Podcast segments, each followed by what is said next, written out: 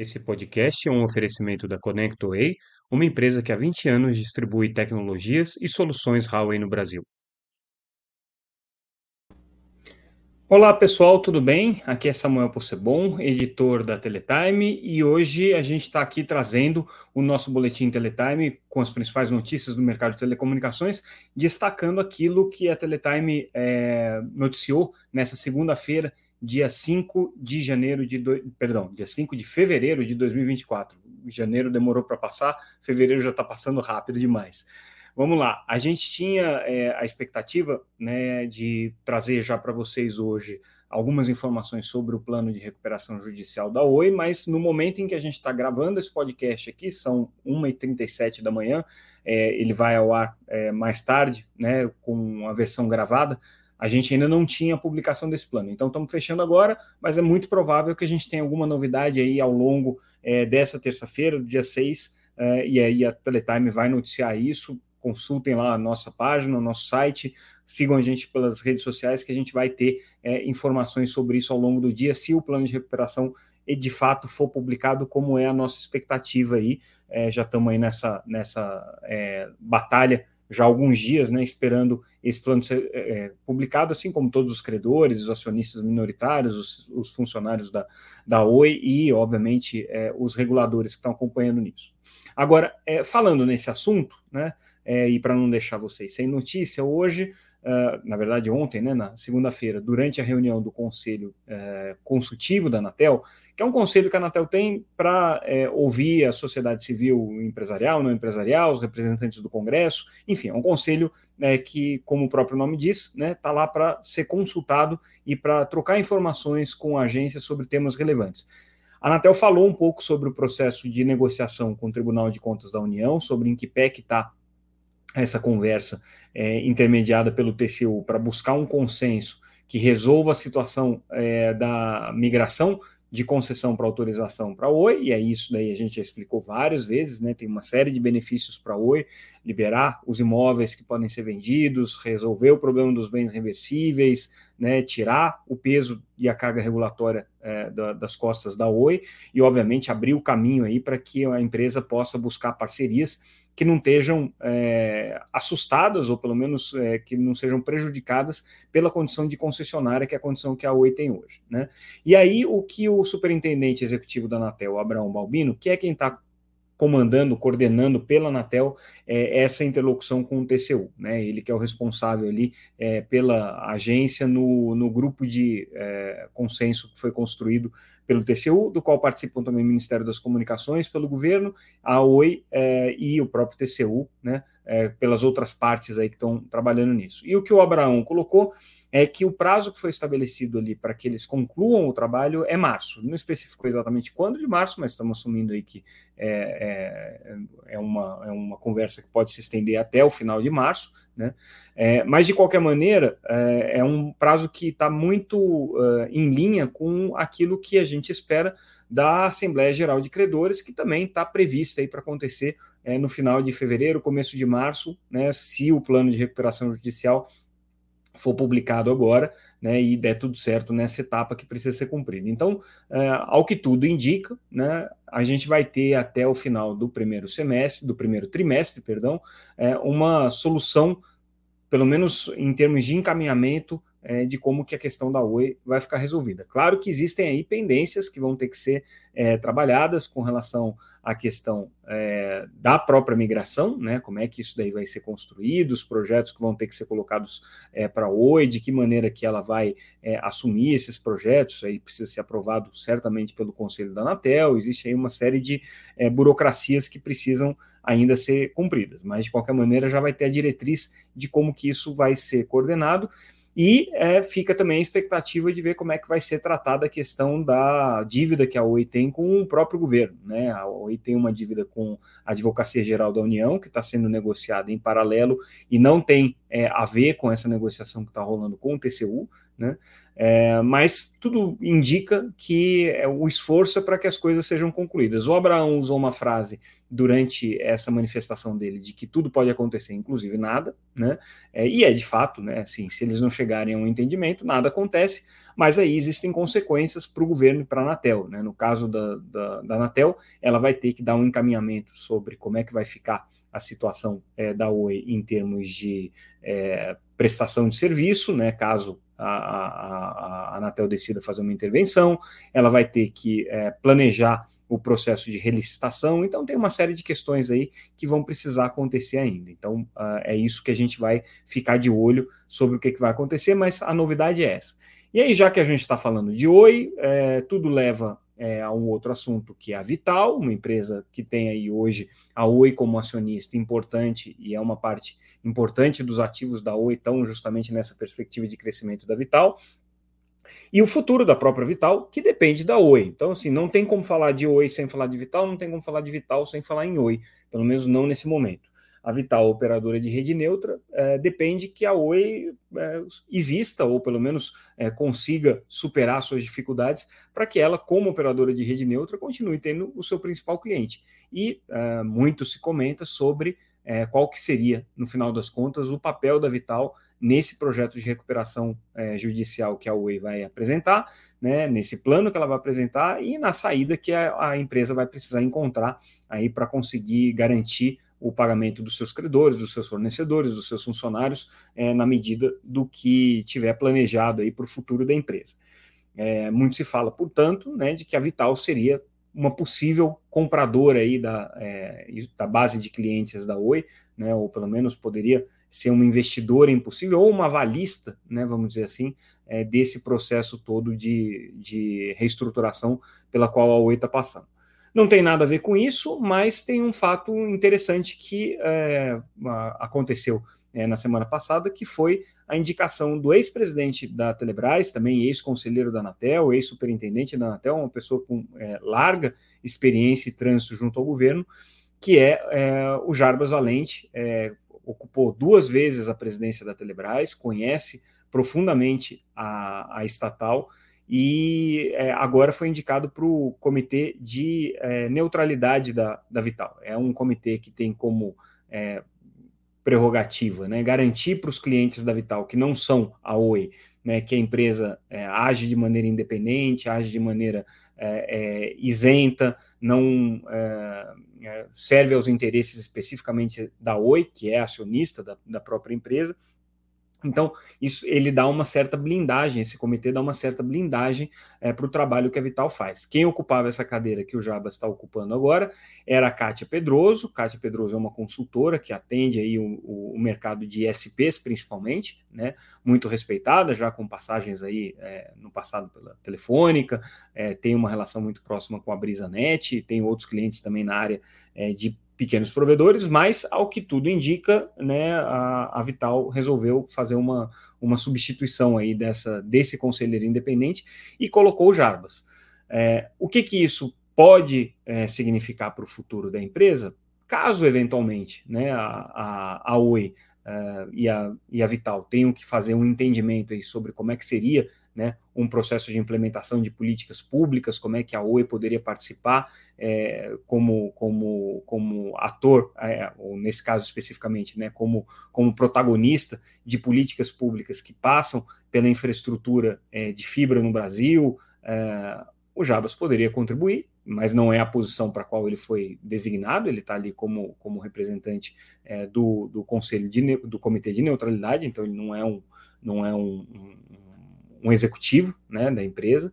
É, mas muito se fala também sobre a possibilidade da Vital no futuro vir assumir é, alguma função aí na construção da rede é, privativa do governo. Né? Também tem uma certa especulação sobre a possibilidade disso vir a acontecer. Né? É, a gente não sabe exatamente como seria isso, até porque a rede privativa vai ser construída com recursos das operadoras de telecomunicações que venceram o edital de 5G e tem ali como entidade responsável por isso a IAF, que é a entidade administradora é, da, do, desses, desses recursos e da implementação dessas metas, que tem como acionista principal, vamos dizer assim, as empresas é, que são hoje é, não concorrentes diretas da Vital, mas que disputam aí o mesmo mercado que a Oi e que a Vital é, pretende disputar, que são os mercados de banda larga. Então a gente tem a Vivo, tem a, a própria Claro, a TIM.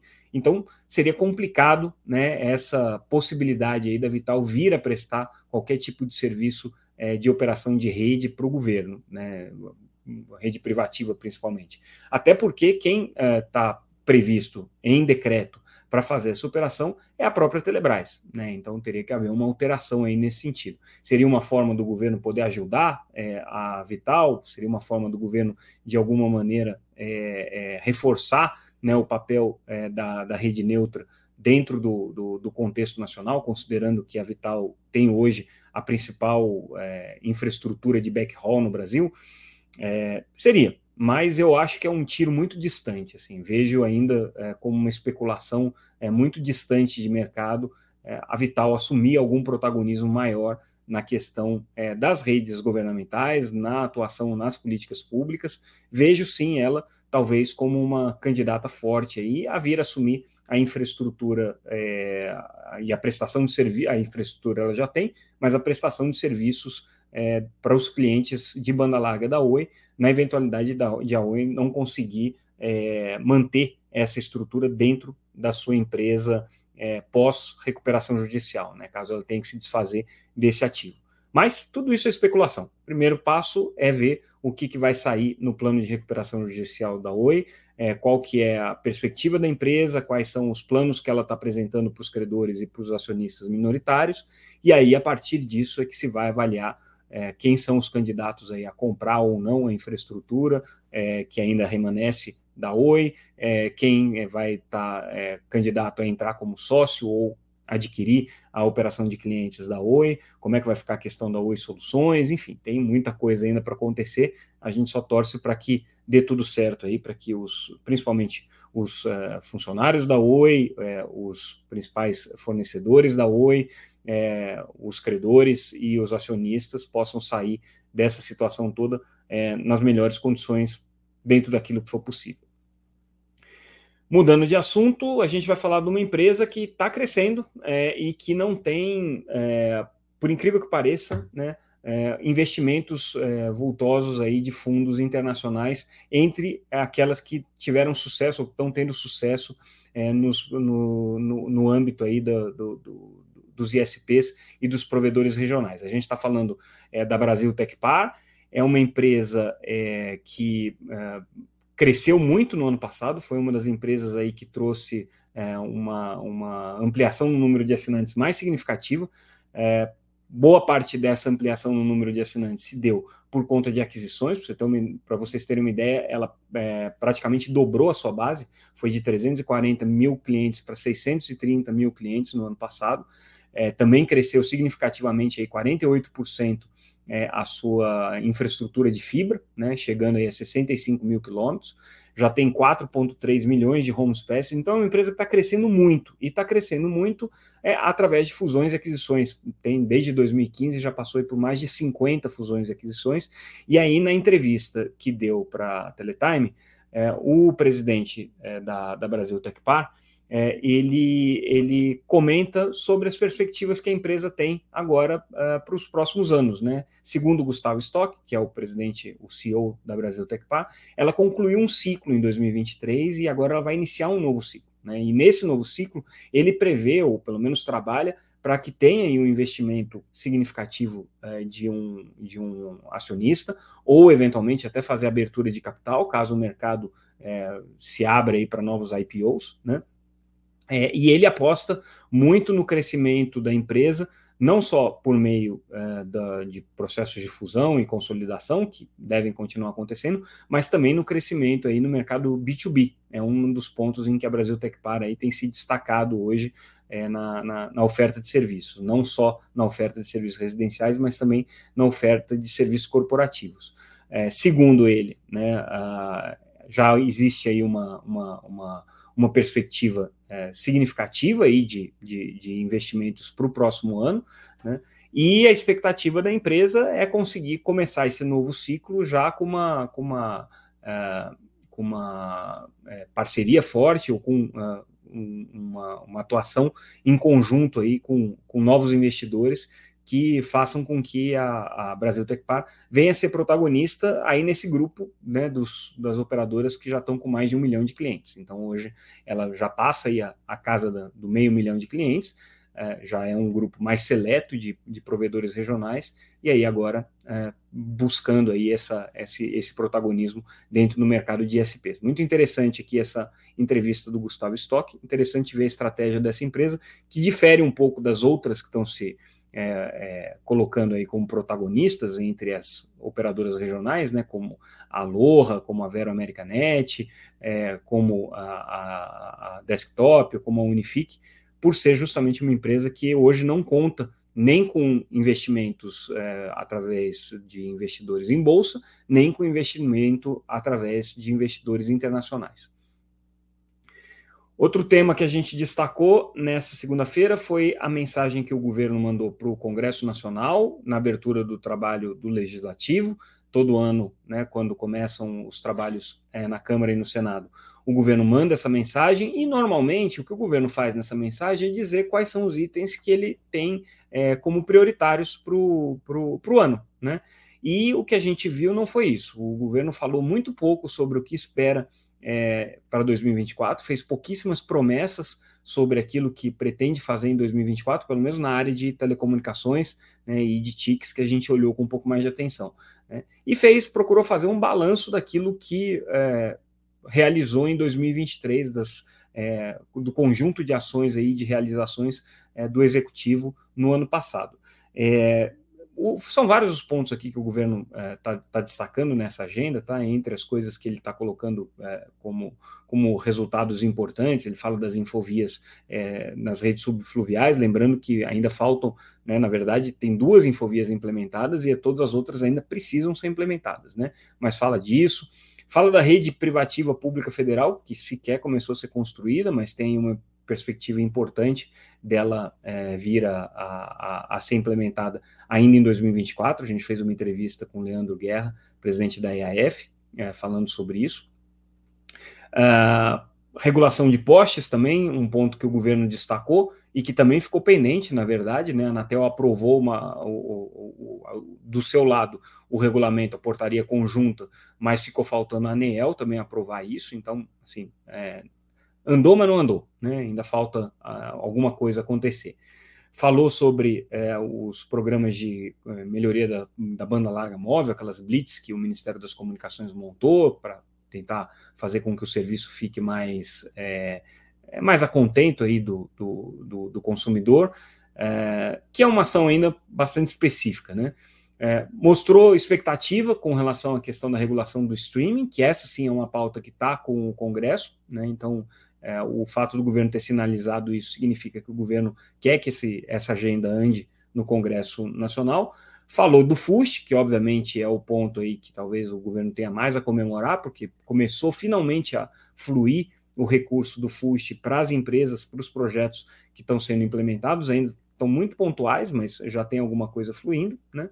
É, e com relação às ações para 2024, falam muito sobre perspectiva da, de construção de infovias estaduais, é, de como que essas infovias podem ser integradas aqui aos projetos do governo federal, mas assim, na prática, na prática, é, tem é, muito mais balanço do que foi feito ou parcialmente feito em 2023 do que expectativa e uma agenda muito concreta para o que vai ser feito em 2024. Talvez isso aí denote um pouco é, o receio do governo de colocar itens na pauta do Congresso, sabendo que é um ano complicado, um ano de eleições, um ano em que o governo ainda tem uma pauta econômica muito complicada para ser negociada com o Congresso e que a vida não está fácil, né, considerando que o governo não tem essa base tão sólida assim.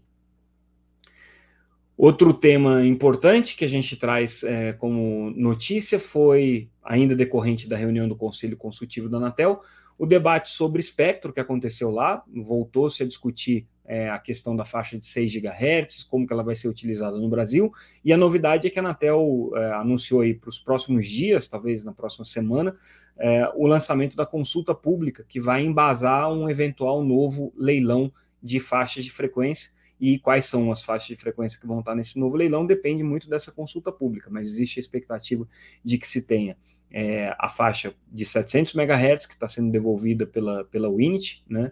É, tem a expectativa de, de um leilão para a faixa de 6 GHz, o que seria um pouco mais complexo, porque a Anatel ainda precisa fazer o, o, o estudo de como seria a convivência entre o, IMT e o uso não licenciado, que hoje está previsto para ela, mas é uma perspectiva. É, tem outras faixas que estão aí é, ociosas e que teria espaço para uma nova licitação, ainda na faixa de 2,5, que teve muita devolução, é, na faixa de, é, é, é, de se não me engano, 4.5 GHz, também existem oportunidades ali que poderiam ser licitadas, pode ser que eu esteja falando besteira nessa, nessa última frequência, agora me deu um branco aqui. Mas enfim, tem algumas, alguns, é, é, e na nossa matéria a gente faz o link para isso, tá? Tem algumas faixas aí que estão sendo é, consideradas pelo governo como leilão uh, próximo, mas não necessariamente no próximo leilão, né? Como faixas aí consideradas é, para um próximo momento de, de abertura do mercado de espectro. Mas a boa notícia é que essa consulta deve sair já nos próximos dias, segundo a Anatel.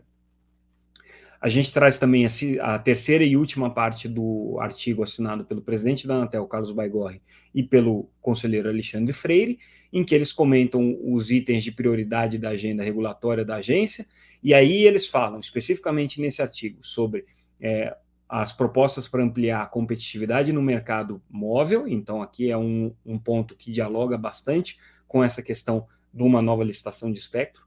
Falam sobre é, as perspectivas para a TV digital 3.0, que prevê é, reserva de espectro para a radiodifusão, então é um ponto que também vai mexer na vida do, do, dos operadores móveis falam sobre mercado secundário de espectro e o projeto do regulamento de uso de espectro que está em, em, em, debate público, em consulta pública, que é o RUI, né?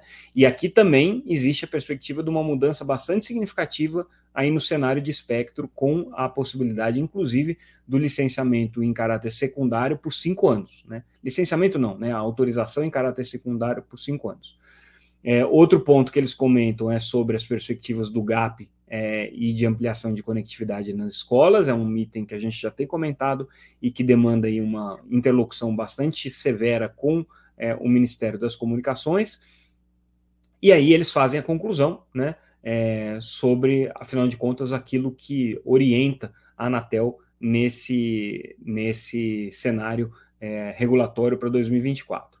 Uh, basicamente, né, o que eles apontam é que existem ainda grandes desafios regulatórios que precisam ser resolvidos, mas uh, a perspectiva da agência é conseguir dar conta de toda essa agenda complexa e da complexidade dessa agenda nos próximos, eh, nos próximos meses aqui que uh, vão ser discutidos eh, esses itens da agenda regulatória e outros. Primeira reunião da Anatel é agora nessa quinta-feira, dia 8, a gente já deve ter aprovação daquilo que vai entrar como prioridade na agenda regulatória da Anatel. E aí a gente fecha o nosso noticiário trazendo a notícia é, de que o presidente do Senado, Rodrigo Pacheco, está prometendo votar é, a regulação de inteligência artificial até abril. Olha só, né? Um assunto ainda é, bastante, bastante cru, né? Mas como já houve o trabalho do grupo de juristas, né? E já houve aí uma, uma elaboração de uma minuta, ele considera que até abril é possível votar esse projeto sim. É, lembrando que não é um único projeto, tem vários outros é, projetos que discutem a questão de inteligência artificial, é um tema para lá de polêmico, a Anatel também está querendo se meter na, na, na, análise dessas questões em relação ao setor de telecomunicações, é, mas há que depender aqui do, do presidente do Senado, pelo menos no Senado, essa agenda pode andar ainda nesse é, primeiro semestre. Vamos ver é, como disse, é um ano complicado. E com isso, pessoal, a gente encerra o nosso boletim de hoje. Ficamos por aqui. É, nessa terça-feira, a gente tem o nosso seminário Políticas de Telecomunicações, então vamos ter muita notícia ao final do dia. Chamo atenção também para uma entrevista com o CEO é, da Vero Americanet, Fabiano Ferreira, que a gente publicou no nosso canal da Teletime. Então, é, quem é, quiser assistir essa entrevista, que a gente já tinha antecipado alguns pontos é, numa, numa matéria é, escrita, que eu coloquei ela no ar há três semanas atrás, e agora a gente traz a entrevista na íntegra, vale a pena conferir. E, obviamente, estamos aí na expectativa do plano de recuperação judicial da Oi. Vamos ver o que, que vai acontecer, mas com certeza estaremos aqui. Agradeço mais uma vez a audiência de todos vocês e amanhã a gente volta. Tchau, tchau, pessoal.